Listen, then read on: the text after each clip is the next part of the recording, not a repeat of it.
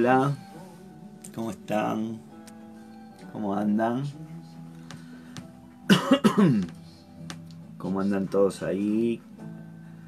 Buenos días, buenos días a todos. Un día de bendición. Gracias Señor por este día miércoles, día bendecido.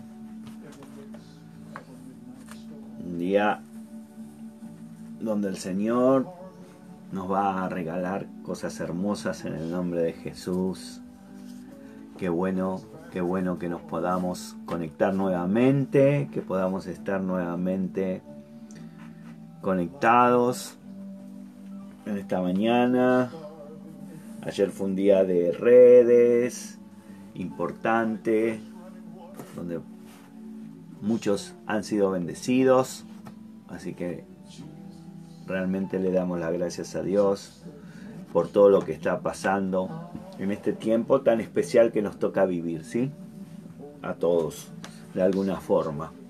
¿Sí? Contá ahí en el chat cómo la pasaste ayer en las redes para que la gente también lea, cuando lea les entusiasme y quiera, quiera ser parte también de lo que Dios está haciendo acá en comunidad Veri de Dios en Argentina.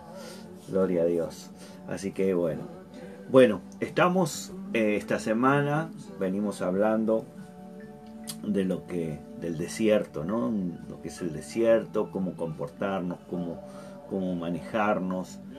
Sí, y hoy voy a hablarte eh, de algo que me parece muy importante, que es, nosotros sabemos que el hombre eh, tiene es, esta forma, es un espíritu que tiene un cuerpo y tiene un alma, ¿no? Y, hoy, hoy voy a hablarte un poco, un poquito, muy poquito de lo del cuerpo, porque todos sabemos que cuando falta el agua, eh, cuando tenés es porque te falta agua, literalmente. Y voy a hablar sobre la mentalidad que tenemos que tener en el desierto. Estuve un poquito averiguando, leyendo un poquito, sobre el desierto, ¿sí? y, tiene algunas características. ¿no? El, desierto, lo, primero uno que uno ve en un desierto, ¿sí? es que es un lugar donde no llueve. Básicamente no hay agua. ¿sí? Eh, se calcula, hay un promedio de los desiertos que llueve 15 milímetros por año. Por año. Acá a veces en una hora llueve 100 milímetros. 15 eh, milímetros por año. Eh, todos, todos conocemos y sabemos que el agua es esencial para la vida. ¿sí? Eh, el 70%, los que estudian y saben, dicen que el 70% del cuerpo humano está formado por agua. ¿sí? Es una sustancia necesaria para realizar la digestión, ¿sí? para expulsar las sustancias tóxicas que, necesita expulsar el cuerpo, para eh, a través de la orina eh, eh, elimina ¿sí? aquellos residuos del metabolismo, de la regulación del cuerpo, regula la temperatura, ¿sí? el agua distribuye el oxígeno ¿sí? y conserva las células básicamente en, en la estructura que deben tener. ¿sí? Eh, eh, uno ve lo esencial que es para la vida de un hombre.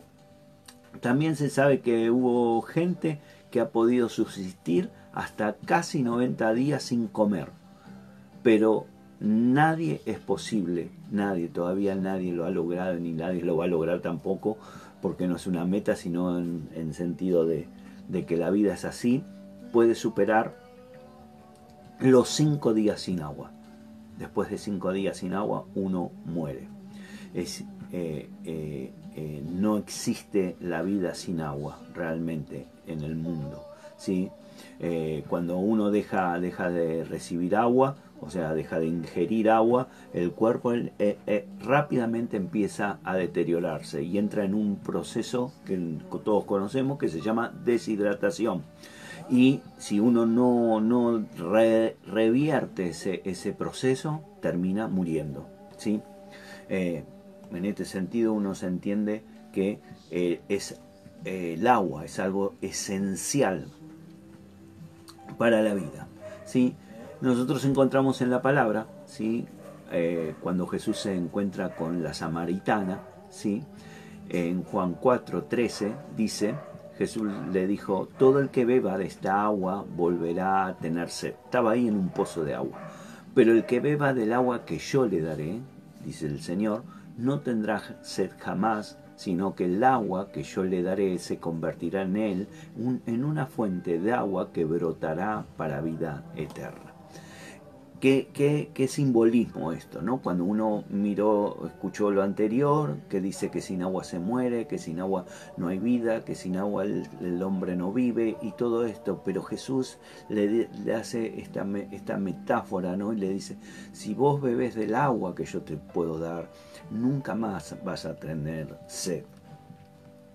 Por eso yo creo y estoy convencido que cuando falta la palabra en el corazón de uno, falta Jesús, ¿sí? el Espíritu Santo en nuestro corazón, eh, entramos en ese desierto espiritual y empezamos a tener los síntomas de falta de agua. Nos empezamos a deshidratar, digamos así, eh, espiritualmente hablando. Y si no hacemos nada, terminaremos muriéndonos en el espíritu.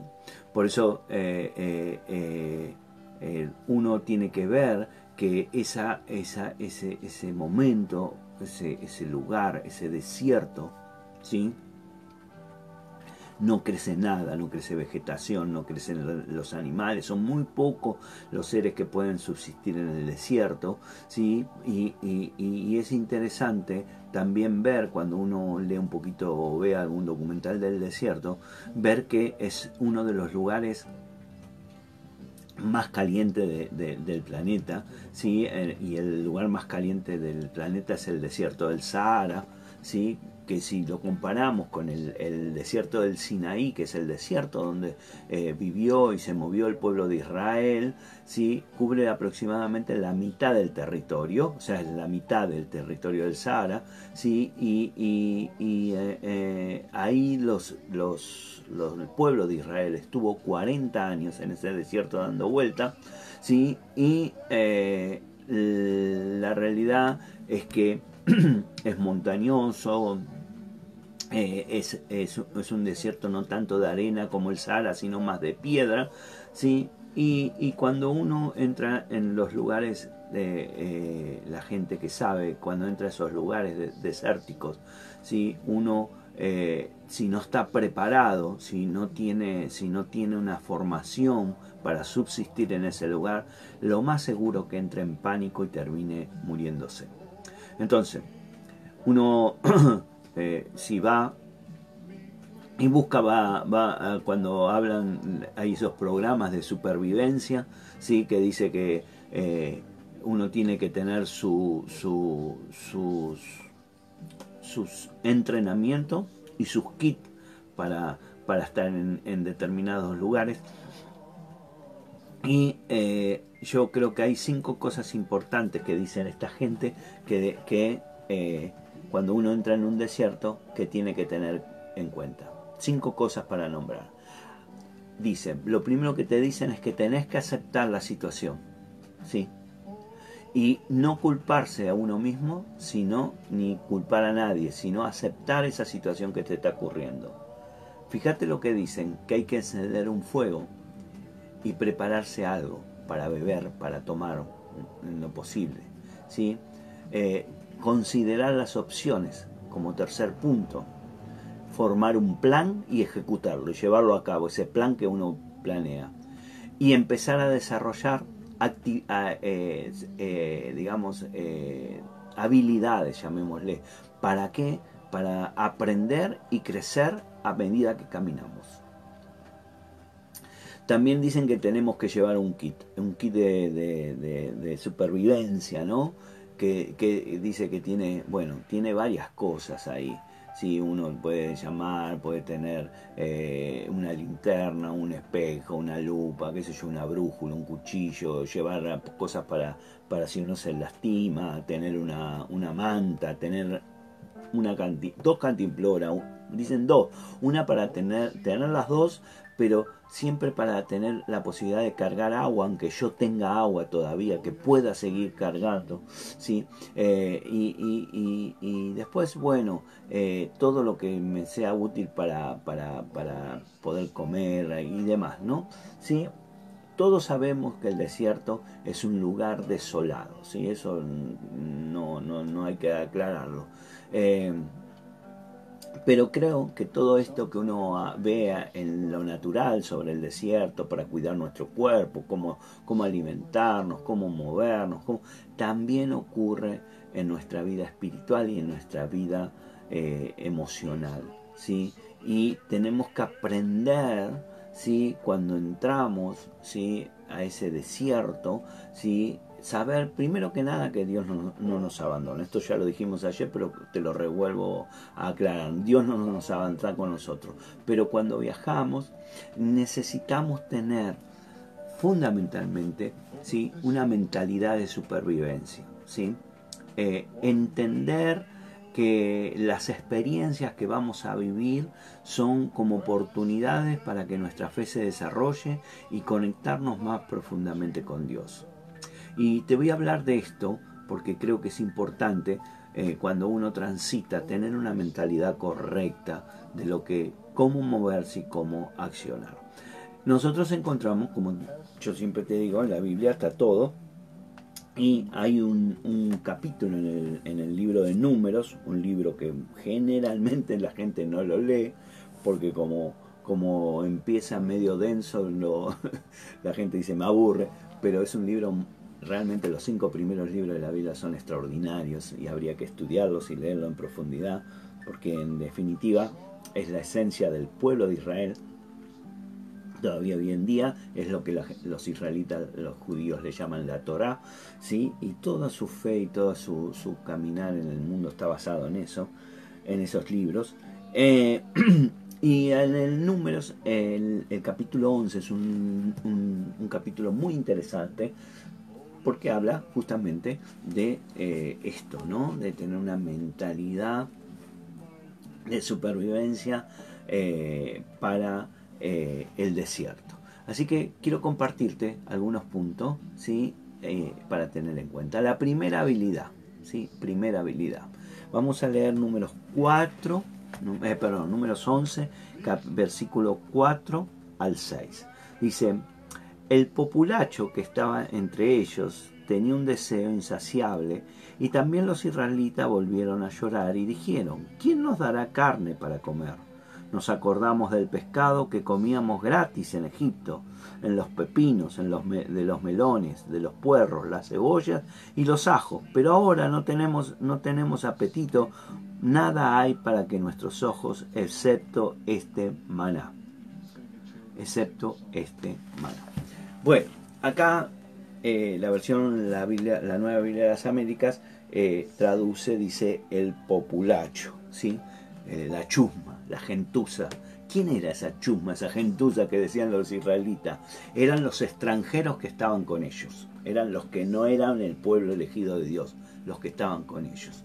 ¿Sí? Esa, esa, esa, chusma ¿sí? que estaban con ellos, que se habían salido de Egipto, eran una minoría, eran un pequeño grupo, pero que un día empezaron a levantar la voz.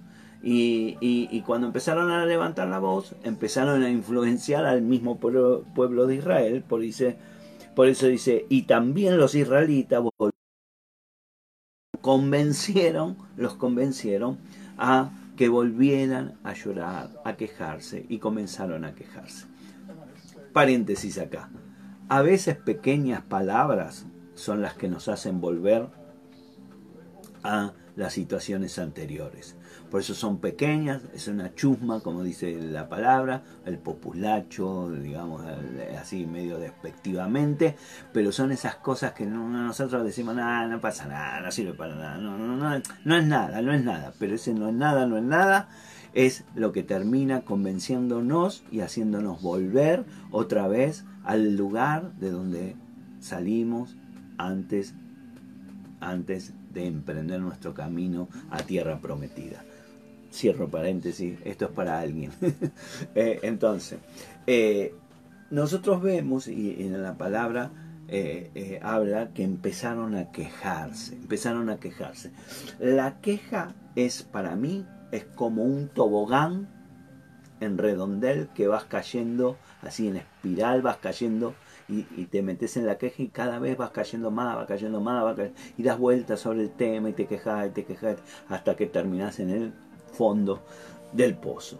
¿sí? Entonces, la queja tiene tres cosas que uno tiene que aprenderlas.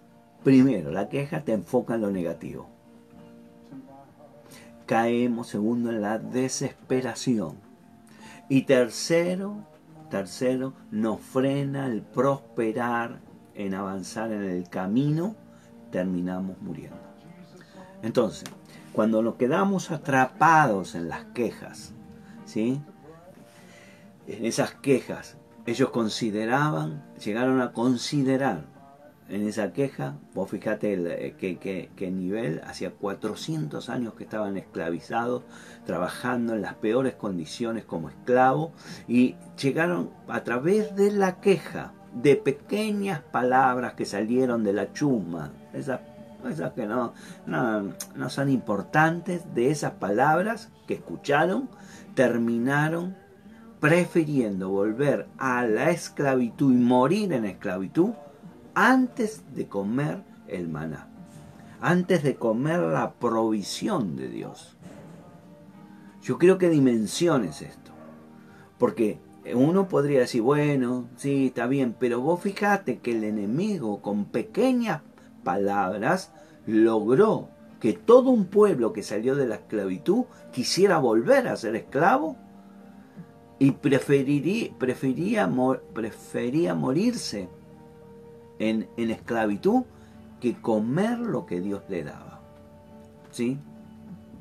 Ahora cuando, cuando uno mira y, es objetivo, el pueblo de Israel no se estaba muriendo de hambre.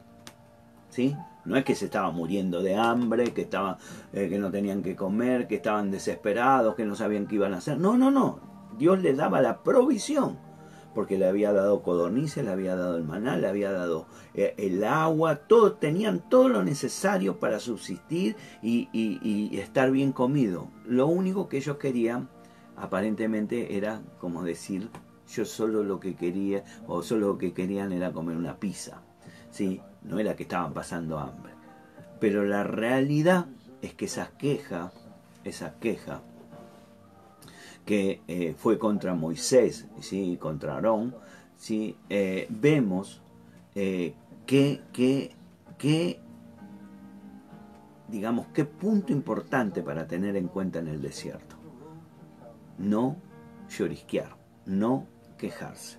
Dice números 14, número 14, versículo 2, versículo 2 y 3. Dice, todos los israelitas murmuraron contra Moisés y Aarón, y toda la congregación le dijo, ojalá hubiéramos muerto en la tierra de Egipto, ojalá hubiéramos muerto en este desierto. ¿Por qué nos trae el Señor a esta tierra para caer, a espada? Nuestras mujeres y nuestros hijos van a caer cautivos. ¿No sería mejor que nos volviéramos o nos, nos volviéramos a Egipto? Qué, qué, qué, qué, qué terrible esto, realmente qué terrible. ¿sí? Eh, y, esto me hace acordar eh, en un pasaje de, Pablo, ¿sí? Eh, que está en Primera de Corintios, Primera de Corintios, donde Dios advierte a los cristianos sobre esto. Te invito a que lo leas después. Es Primera de Corintios 10, 1 Corintios 10, y habla de esto, ¿sí? Eh, del 1 al 13. ¿sí? Eh, él cita la historia de los hijos de Israel como un ejemplo para nosotros. Dice, él, nos dice ahí que no debemos ser ignorantes, sino más bien informados en lo que pasó para evitar cometer los errores que cometieron en su viaje espiritual. Eh, Pablo nos recuerda ¿sí? que eh, eh, ellos eran un pueblo bendecido, pero sin embargo Dios no estaba complacido con, la gran mayoría de todos ellos, como, como, como cómo eh, se manejaban ¿sí? y, eh, y, se movían en el desierto. Este, este, esto es tremendo, ¿no? porque eh, Pablo muestra cómo Dios no está conforme de que su pueblo, cómo ir. Entonces Pablo cita, ahí habla de la idolatría, habla de, la, de, de, lo que es la inmoralidad sexual, ¿sí? y habla de la queja. Eh, es algo curioso, ¿no? En esto, yo a veces, eh, en este sentido, uno ve cómo Dios valoriza las cosas diferentes a los hombres, ¿no? Como tiene otro, otro, otro nivel de... Eh, él habla que, que la inmoralidad sexual, la idolatría, ¿sí? tienen el mismo nivel que la queja. Que la queja. Que cuando nos quejamos para Dios es exactamente lo mismo. Quejarnos que tener idolatría o que tener inmoralidad sexual. Es exactamente lo mismo. ¿sí? Entonces, en esta, en esta, en esta, en esta, en esta eh, carta que Pablo le escribe a los Corintios nos está diciendo eso. Y yo creo que cuando uno se encuentra en el desierto, cuando uno empieza el desierto, tiene que frenar rápidamente su queja su refunfuneo que está ahí, meta, meta, mufar, meta, meta, y, y, y, y, cada uno lo tiene a su forma. ¿sí? Los varones son más, a ver, a ver, son más eh, eh, de estar expresando y enojándose y gritando. La mujer a veces por ahí se deprime más, es otra forma, pero en definitiva es una expresión de la queja que está en su corazón. Y nosotros tenemos que decir, basta queja, termina queja termina, punto final a la queja. No importa lo que está pasando, no me voy a quejar, ¿sí? Porque cuando yo dejo de quejarme, eh, voy a empezar a poder tener un espíritu de agradecimiento, un espíritu donde me voy a poder concentrar en lo que Dios va a hacer o está haciendo y de lo que es bueno para mí en el medio del desierto, en el medio del problema, en el medio de, la situación. Por eso la primera habilidad que yo debo aprender en, eh, eh, en el desierto es dejar de quejarme y ser agradecido. Vos me dirás, pastor, eso es muy difícil. Claro que es difícil, nadie dice que sea fácil, pero es lo que tenemos que hacer. Yo siempre digo, no es lo que me guste, sino lo que me conviene si me conviene, qué me conviene, qué me conviene para mi vida, para avanzar, para crecer, para prosperar, para lo que sea. Bueno, pero yo lo que pasa es que me sale. Bueno, justamente ese, ese, esa habilidad que tenemos que desarrollar de supervivencia en el desierto, de poder decir basta la queja, basta. Primer punto. Vamos por el segundo punto. Segundo punto que tenemos que eh, lograr tener estabilidad eh, en el desierto, para tener una mentalidad de supervivencia. Números 11, vamos a leer números 11.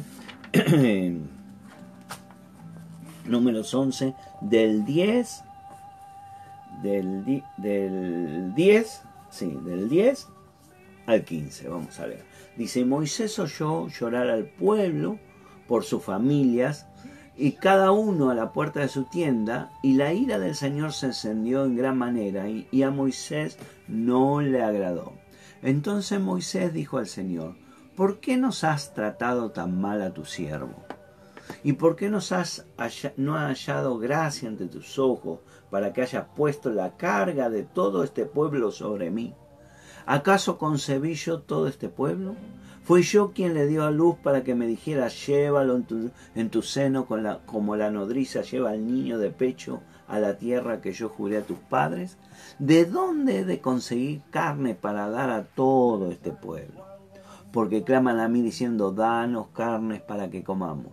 Yo solo no puedo llevar a todo este pueblo quiero recalcar esto, yo solo no puedo llevar a todo este pueblo porque es mucha carga para mí.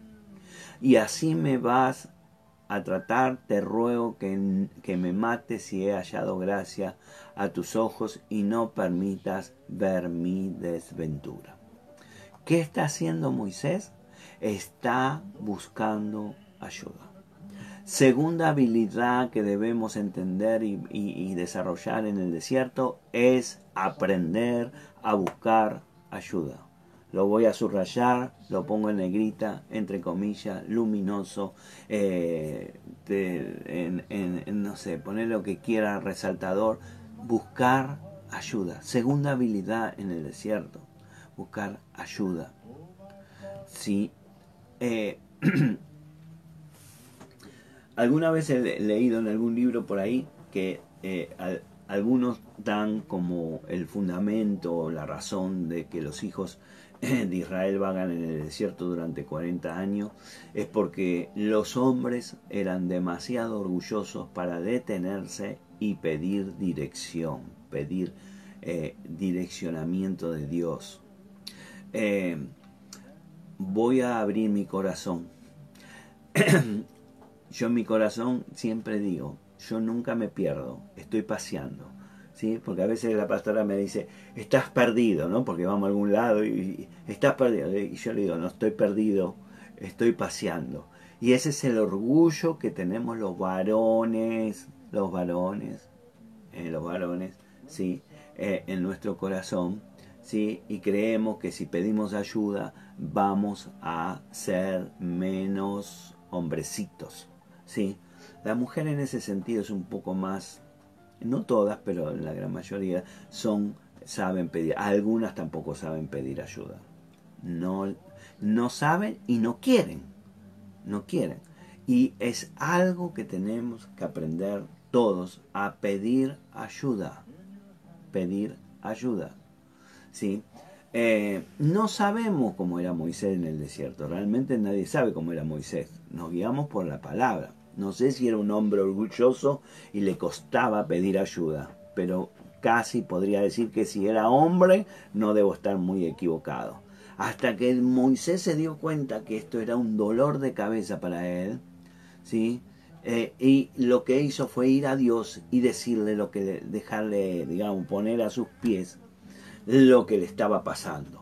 Y decirle, necesito, estoy frustrado, tengo miedo, no sé qué hacer, estoy desesperado, no quiero saber más nada, qué lo tengo, cómo lo voy a hacer, decime qué tengo que hacer. Y el desierto es un buen lugar para aprender a pedir ayuda para aprender a pedir ayuda. Cuando nosotros nos enfrentamos a una tarea que nos pone a prueba, ¿sí? Eh, que pone a prueba nuestras habilidades o, que nos eh, o, alguna situación, alguna, alguna tormenta, algún obstáculo nos empieza a frenar y no podemos avanzar a veces eso se transforma en una carga, como decía Moisés, en una carga muy pesada. Y más si estás en el desierto. Y más si estás en el desierto. Las cargas parecen 100 veces más pesadas. ¿Sí? Entonces, lo más sabio, a ver, como, no sé cómo decirte, lo más sabio, lo más inteligente, lo más lo más eh, que podemos hacer cada uno de nosotros es reconocer nuestras necesidades de ayuda, nuestras necesidades que no podemos.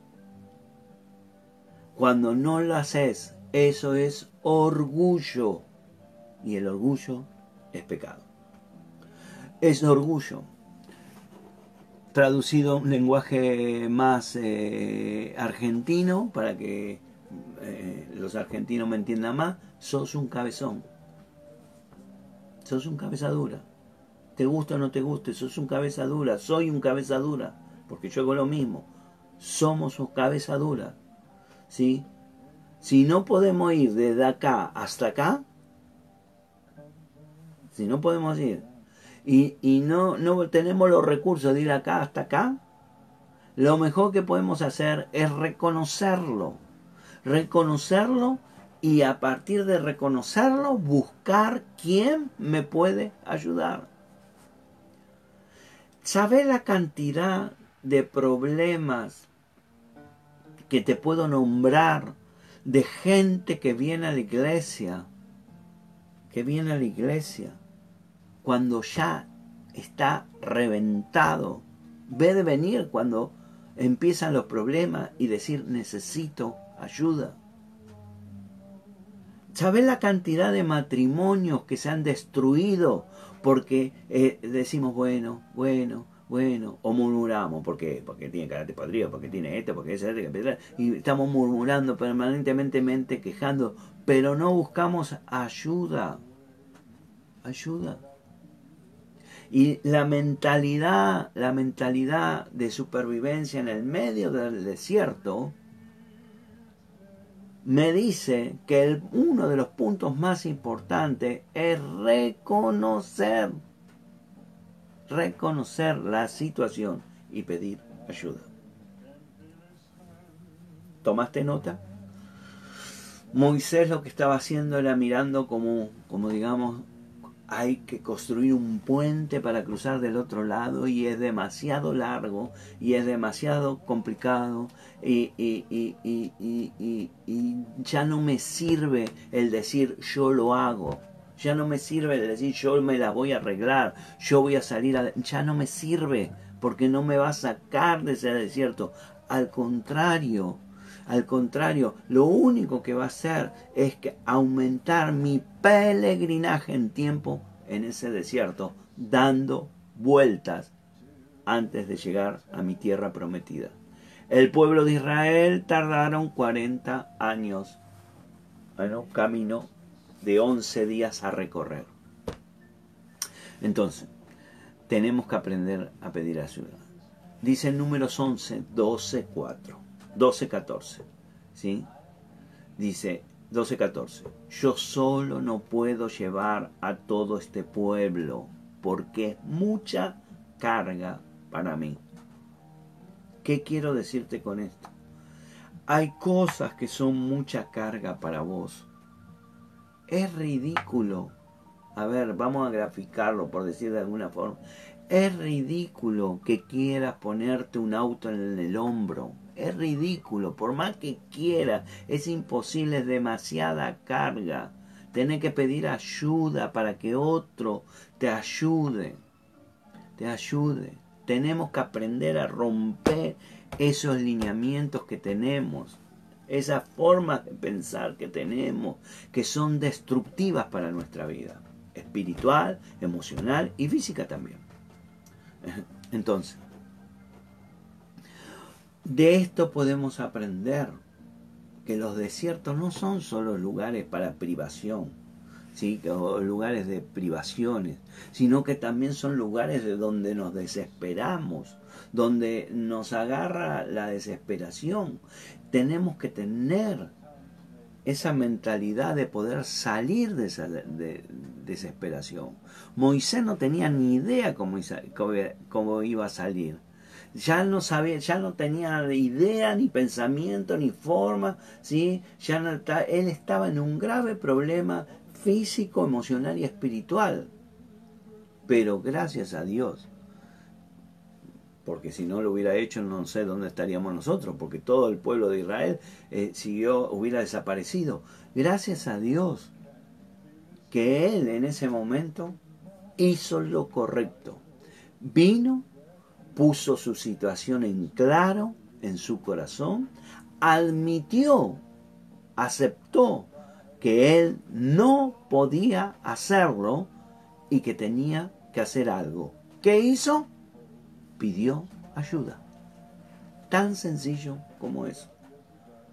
Y si hoy estás en el desierto, tenés que aprender a pedir ayuda. Ayuda. Para eso están los ministros. Para eso están los pastores. La gente que Dios puso, porque Él lo designó así, para que te ayuden. Entonces, cuando estés en el desierto, o si estás transitando un desierto, empezá por pedir ayuda. Dejar de llorar, punto uno.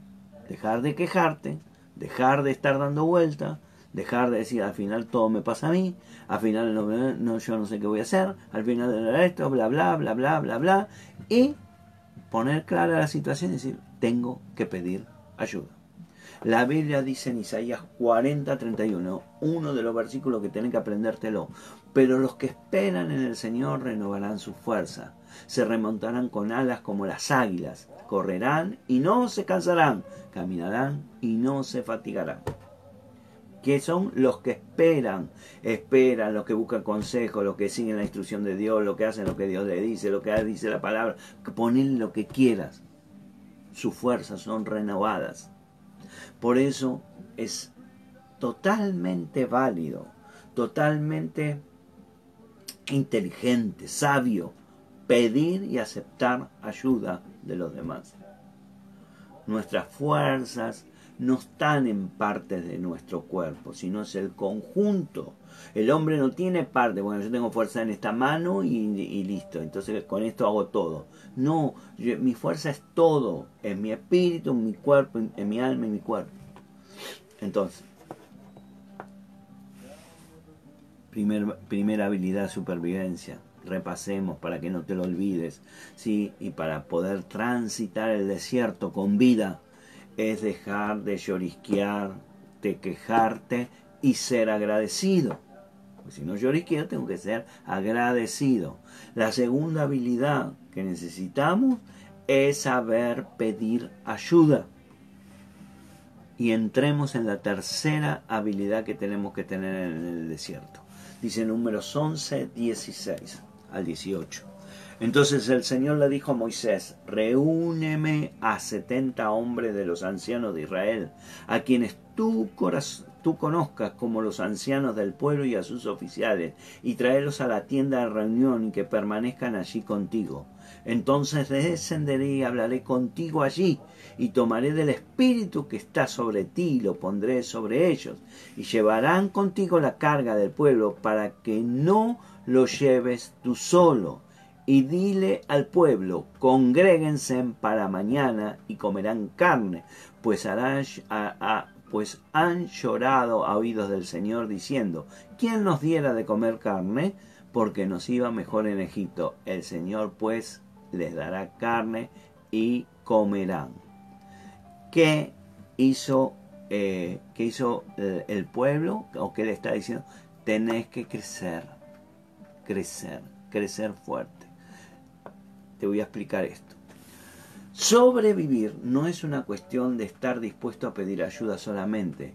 Es una cuestión que también te tenés que dejar que otros te ayuden. Porque hay gente que pide ayuda, pero no se deja ayudar. O peor, te pide ayuda, vos le decís y no lo hacen.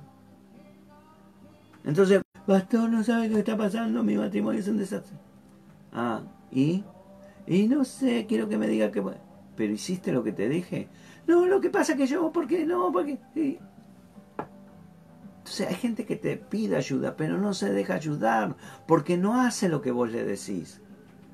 Y Dios le, está diciendo acá, le dice, mm, les voy a dar yo de comer, ya se lo dije antes, que yo voy a darle de comer.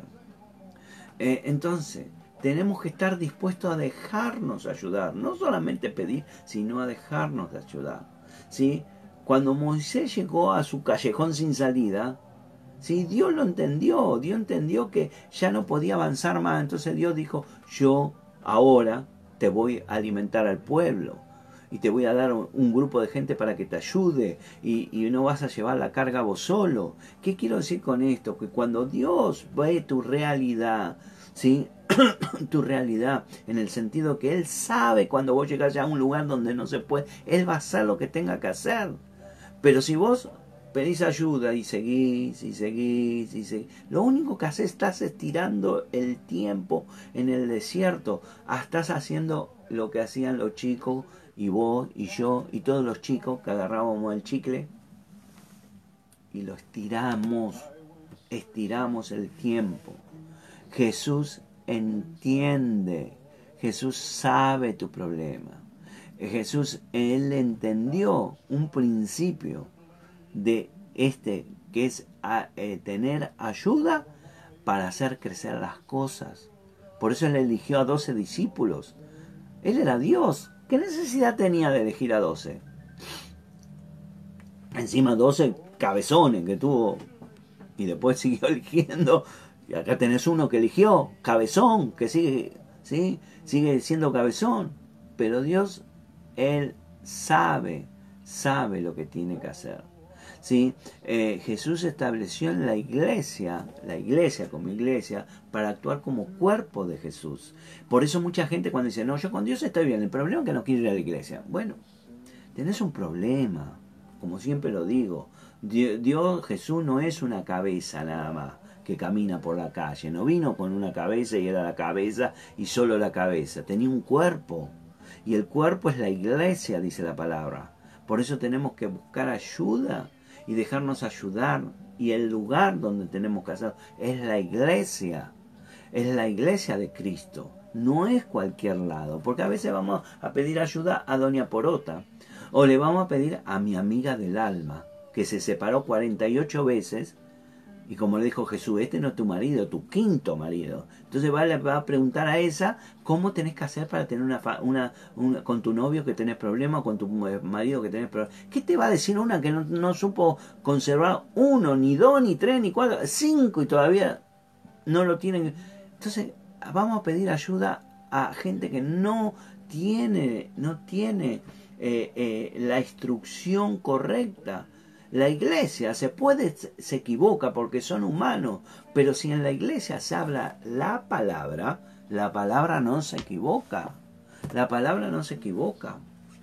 Por eso dice que todo lo que vos escuches en la iglesia tenés que pasarlo por el tamiz de la palabra. Si la palabra lo dice, entonces es correcto. Entonces, la idea de iglesia, de iglesia, es lo que el Señor llamó la iglesia de pacto. Por eso nosotros el nombre que tenemos, la iglesia, que el nombre que tiene, verí de Dios, pacto de Dios, ¿sí? lo que nos está diciendo que juntos podemos lograr todo. Cuando vos te separás del cuerpo, las cosas se hacen más difíciles y empiezan los desiertos. Entonces, a nadie te obliga a que vengas, porque nadie te va a decir te voy a maldecir ni nada. Vos te podés hacer lo que quieras. Yo lo que te digo es cómo funciona la palabra. La, la palabra dice que estando en el cuerpo sos bendecido. Y cuando estás en un desierto es justamente cuanto más tenés que estar conectado con la iglesia. Y la gente hace todo lo contrario. Todo lo contrario. Todo lo contrario. ¿Qué hizo esto que Dios hizo en Moisés, eh, eh, eh, cuando Él le permitió liderar de esta forma, Él empezó a ver. número 2, 11 23 dice, ¿estás limitando, limitado el poder del Señor? Ahora verás si mi palabra se cumple o no. Dios le dijo, bueno, yo te voy a dar todo esto, ahora vas a ver si no se cumple o no. Porque a veces Moisés también era cabezón. ¿sí? Entonces, ¿qué hizo? Él eh, eh, eh, empoderó a otra gente para acompañarlo. Y el cuerpo de Cristo, la iglesia, es el lugar mejor para transitar el desierto porque hay un cuerpo, hay ministros, hay gente preparada, gente que te puede guiar con experiencia. Por eso vos tenés que unirte y por eso estamos, por eso ah, cuando uno entiende todo esto, empieza a darle sentido. Nosotros no queremos que estén en la red SOE para juntar gente. A mí no me interesa juntar gente. A mí lo que me interesa es es que vos puedas tener al acompañamiento en este tiempo de desierto que estamos viviendo, en cierta medida, donde no podemos hacer la mitad de las cosas de nuestra vida. Entonces, eh, eh, eh, el, el, el, tiempo, Moisés ¿sí? Eh, entendió que él tenía que pedir eh, eh, ayuda y dejarse ayudar por Dios. Entonces, el secreto en el desierto es reconocer nuestras propias debilidades y nuestra dependencia de Dios. Por eso Pablo decía en Corintios, ¿sí? en Corintios 12, que dice, cuando soy débil, entonces soy fuerte. Entonces uno dice, ¿cómo? Cuando el débil es fuerte.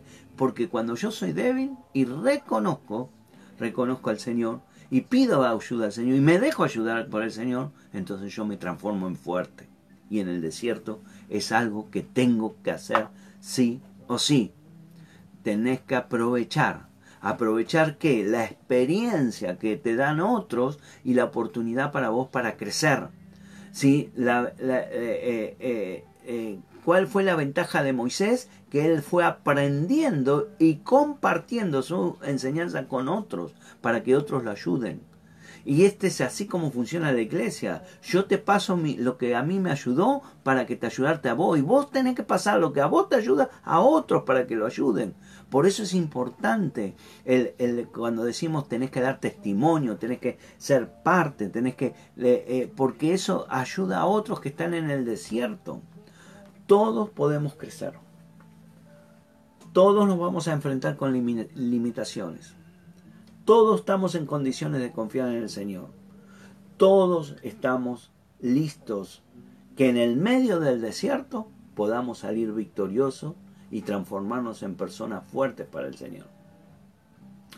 Pablo eh, en la carta de Filipenses dice, 1.6 eh, dice, estoy convencido precisamente de esto, que el que comenzó en ustedes la buena obra la perfeccionará hasta el día de Cristo Jesús.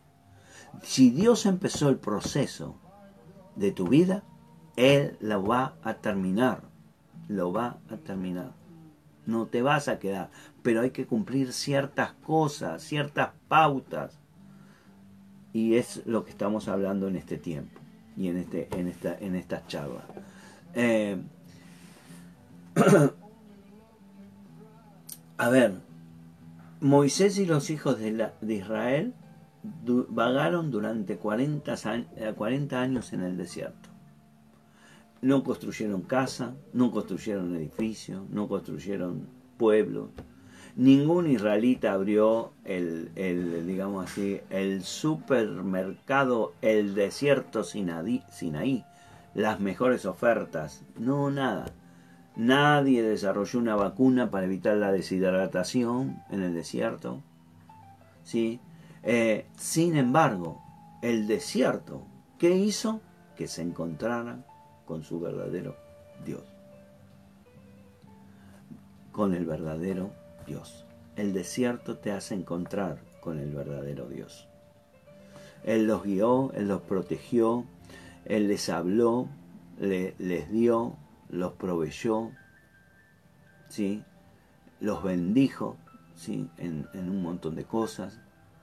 Pero el pueblo de Israel era desobediente, siguieron dando vuelta, eran cabezones, no querían ser ayudados, seguían que preferían seguir a ser esclavos, sí, hasta que en algún momento esa generación fue cambiando y empezó a haber una nueva generación y empezaron a aprender de las fallas de la anterior y descubrieron que había cosas que tenían que hacer. ¿Cuáles fueron esas cosas? para caminar en el desierto y salir del desierto? Dejar de llorisquear, dejar de quejarse, ser agradecido, pedir ayuda, ¿sí? Y crecer a través de las experiencias de los otros. Cuando pido ayuda, me pasan su experiencia para poder avanzar y salir del desierto rápidamente en el nombre de Jesús. Bueno, vamos a dejar acá, vamos a dejar acá y mañana vamos a seguir. Así que espero que, te haya bendecido. Gracias a todos, a los que están ahí. Gracias por, ser parte y participar en el chat. ¿sí? A recordar que hoy a las 7 vamos a, estar dando una palabra. Así que nos vemos esta tarde nuevamente a las 7 de la tarde, hora de Buenos Aires, Argentina. Y vamos a compartir una palabra del Señor que nos va a bendecir grandemente porque siempre Dios nos bendice. Te mando un fuerte abrazo, te quiero mucho, los extraño y, gracias por estar y acompañarnos a todos los que estamos juntos en Comunidad Vení de Dios, Monte Grande, Buenos Aires, Argentina. Les habló el pastor Daniel Maza para los que no me conocen y los quiero mucho. Besos para todos, nos vemos